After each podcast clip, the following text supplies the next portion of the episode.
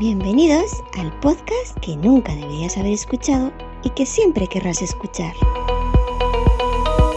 Sube para arriba con Yoyo Fernández.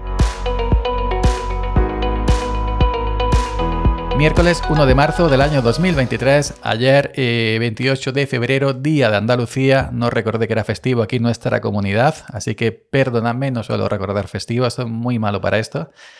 Y nada, pues hoy va a ser un episodio un poquito más tecnológico, así que si no os gusta la tecnología, pues ya sabéis.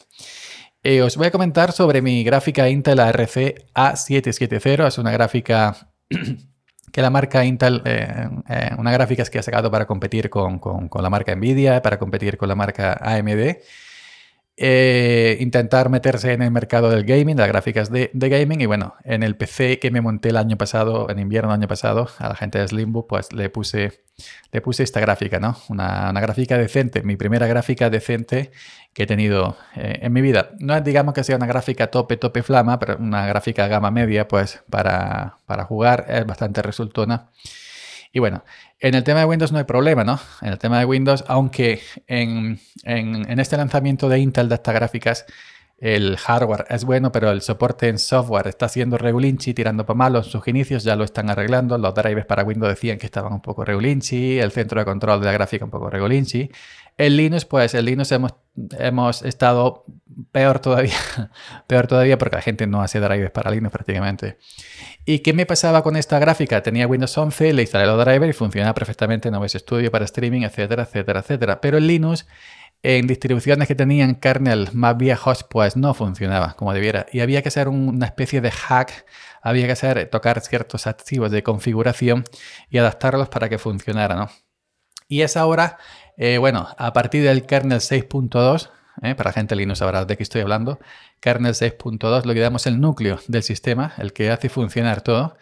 Pues a partir del kernel 6.2, esta gráfica sí tenía soporte de manera nativa, de manera completa, para que funcione de manera em, decente en el tipo de aceleración gráfica, es decir, que tú tengas un programa que requiera aceleración gráfica como OBS, como cualquier otro programa que renderice, por ejemplo, un editor de vídeo que renderice o de fotografía que renderice tirando la opción de aceleración gráfica, pues que esté ahí la aceleración, la gráfica, pues ahí presente, y además una gráfica que tiene 16 GB de, de, de VRAM, ¿no? de, de memoria de vídeo.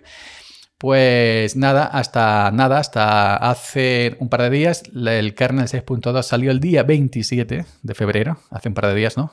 Yo estoy grabando esto el 28 por la noche, es decir, a mí ayer, para, para mí es ayer porque estoy grabando esto el 28, vosotros estáis escuchando el ¿no? Pero bueno, yo estoy en una distribución, en un sistema Linux que se llama Arch Linux y nos regalaron el kernel 6.2 estable en el día 27 pues para disfrutarlo el día 28 de Andalucía para nosotros.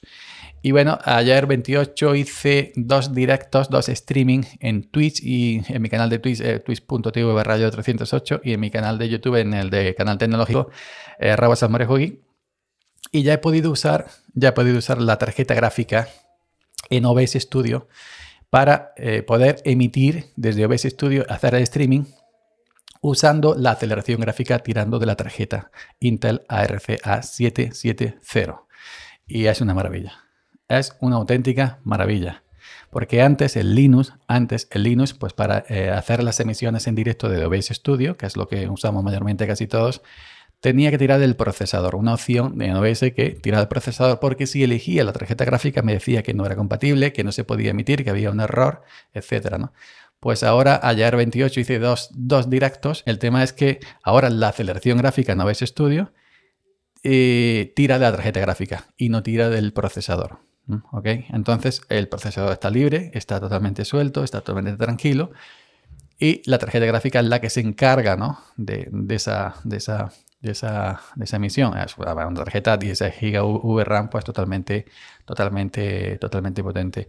Y lo hice sin ningún tipo de, de problema. Una emisión fluida, poniéndole la configuración del OBS Studio a máximo, a tope flama, eh, también rendericé un par de vídeos haciendo pruebas en un editor de vídeo que se, para Linux que se llama Kden Live y a la hora de renderizar, a la hora de exportar esos, esos vídeos en un formato pesado, varios gigas, pues elegí la opción de, que todavía está experimental en Kden Live, pero bueno, eh, funciona. Elegí la opción de renderizar vía eh, gráfica, aceleración gráfica, usando la tarjeta Intel, eh, la tarjeta gráfica Intel, y es una maravilla, es una maravilla. Entonces ahora por fin puedo decir que tengo un equipo dentro, que es un equipo mediano, que es un equipo, digamos, gama media, pues es un equipo decente para hacer eh, trabajos que requieren aceleración gráfica con esta tarjeta gráfica que es lo más caro del PC, lo más caro, y así tener pues el procesador libre para, otras, para otras cositas.